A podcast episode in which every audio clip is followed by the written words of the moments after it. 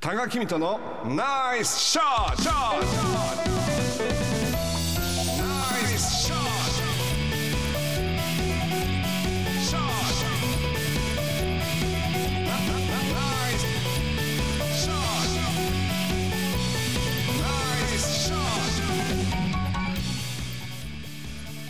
このコーナーは多賀さんが普段気になることや伝えたいことをおしゃべりしていますポッドキャストで配信中スマホやパソコンでポッドキャストのアプリをダウンロードしてお楽しみください。はい、えー、ご説明ありがとうございます。えー、どういたしました？まああのたまたまかもしれませんけども今日のテーマにもこれぴったりだなと思ったのは、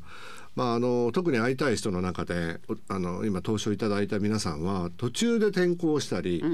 途中で急に会えなくなったりする、はい。だからこそより一層会いたい気持ちが50代、60代になっても増してくるっていうのは、こういうことをですねつがね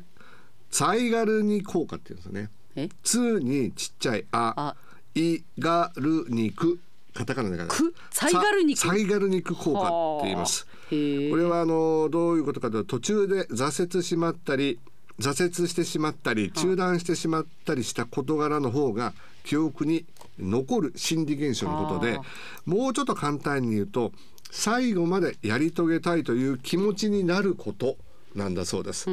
ですから今日の会いたい人の中で例えば途中で急に会えなくなったり、えーまあ、転校してしまったとかね親の転勤でいなくなっちゃったり、えー、と付き合ってたのにあのダメになるとかっていう途中で急にこう場面が変わったりするともう人間は最後までやりたいたいだからもっといろいろな話をしたかったのに例えば告白もしたかったのに彼女がいなくなったっていう方がもうどんどんどんどんその思いが強くなってくるという話なんですけども これはあの実は私たちのテレビだとか、えっと、例えば商売でいうマーケティング恋愛にもすごい利用されていることなんです。なんとなく想像つくかもしれません。このあのつサイガル肉っていうのは、あのソビエト連邦時代のブルーマサイガル肉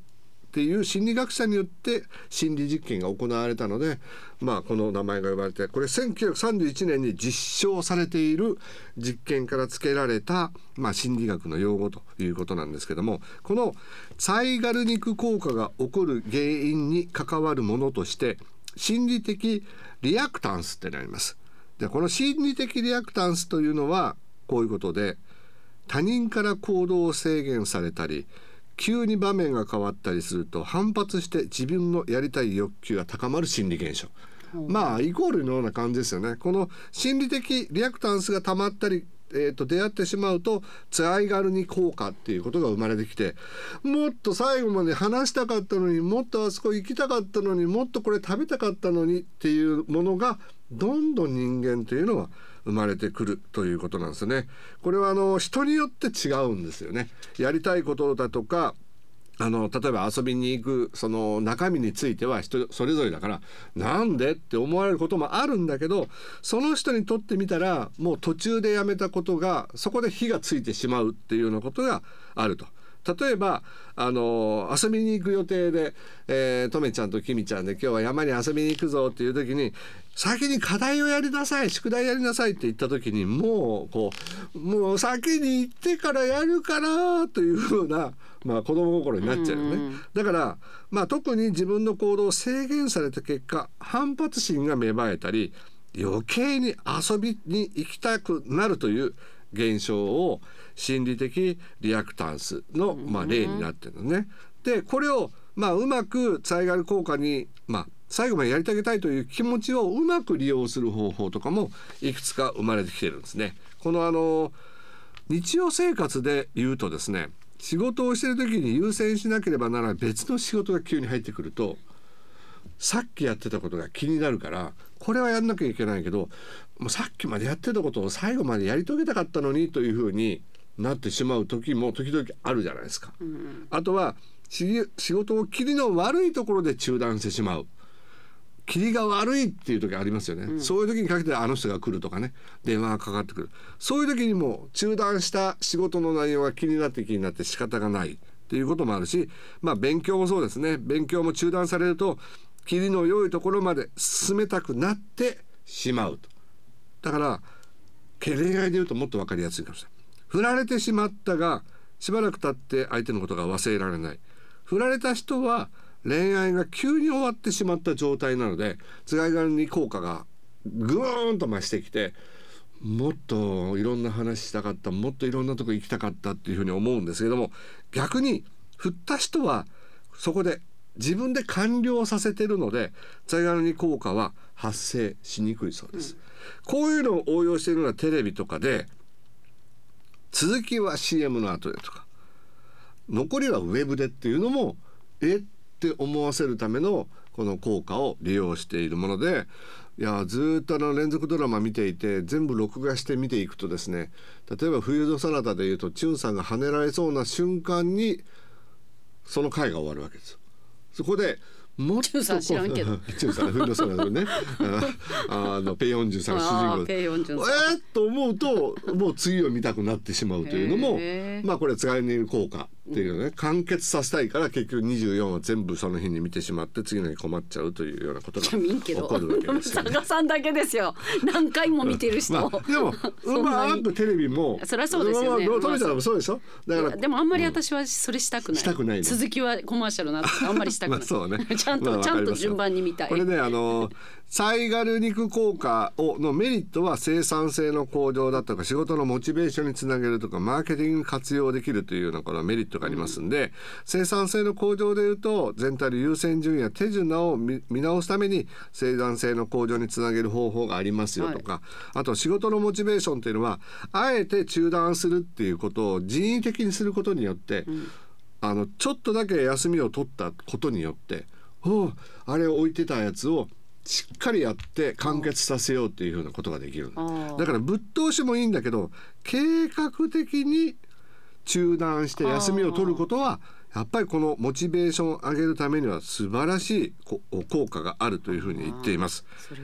でこのサイガル肉効果のデメリットというのはこればかりをやってるとストレスがたまる、逆にモチベーションを低下させるようにもなるんであとは無駄な作業が増えてしまうこともあるので、は適度にストレスにならないように計画的にやるということがいいと。それでさっきのあの休憩を人為的に取るということは、適度な休憩はいいんですけど長い休憩を取ってしまうともういいやとその瞬間思ってしまいかねないんですね人間って。だからあのちょっと5分でも10分でも仮眠するといいですよっていうぐらいで、これは2時間寝てしまうあもうもう面倒くさくなっちゃうんでこの辺りも、えーこまめに計画的にいい時間帯の休憩を入れることによって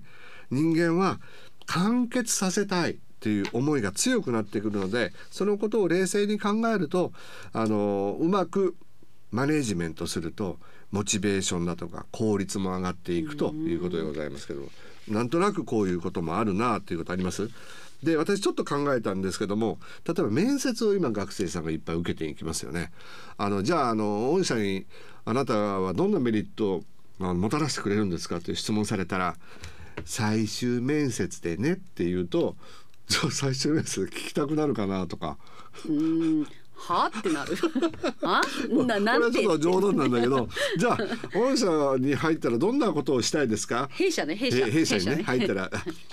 内定が出たらねっていうふうにやるとおお気になるなこの学生っていうふうに思ってもらえるかもしれないかどうかは考えてないなって思いますけどただ人間の心理っていうのはあの面接でもねその瞬間っていうのは短い時間でやるわけだからもう一回話を聞きたいと思うわけじゃない。もう一回確かめたいと思うっていうのは連続なんでなんかこの辺りもうまくまああんまり考えすぎてその木をてらっていうことはあんまりまあまあバレちゃうからねあれなんですけど自然とそういうことができるようになるとあもう一回会って話を聞いてあこいつもう一回ちょっと上役の方に紹介しようかなっていうふうになるかもしれないんでいろんなところであの皆さんちょっと考えてみてください。簡単に言うとサイガルニック効果というのは最後までやり遂げたいという気持ちになること。まあこれを持つことによってモチベーションだとかあの物事を最後までやり遂げるという気持ちを自然とできると。だからわざと途中で休んでみて、えー中断してみるっていうことも効果的だというこのこういう心理現象のお話をしましたけどもね。だからまああの彼が振り向いてくれない時にはわざとちょっと釣れない素振りをして「振っちゃうわよみたいなことを出すっていうのもありかもしれないけどこれはもう駆け引きになってきますんでね あの怪我をしたら自分で責任を取っていただきたいと思いますけどそれ昔あのポパイに書いてあった。おそうなの？そうああ ホットドッグプレスとかポパイに書いてあった。なんかわざとあの返事はすぐしないとかね。あー僕らの時代はねバイブルでございますだから時代を超えてそういう効果を利用するっていうのはあるんでしょうね。人間というのはやっぱりねもうこれ1931年それが実証されてるわけですからだからホットドプレスとかポパイもそういうのを心理学の本を読んでね編集者が書いてたんでしょうね。1990年代にね。90年ね ということでまあ皆さんもあの、まあ、勉強もそうですし仕事もそうですし、まあ、生き方、まあ、恋愛もそうです趣味もそうですよね。なんか最後まであのやり遂げたいという気持ちに人間っていうのはなれるんであの最初に思ったら初子貫徹してみるとかねあのぜひあの頑張ってもらいたいと思います。えー、高木美斗のナイスショットでございました。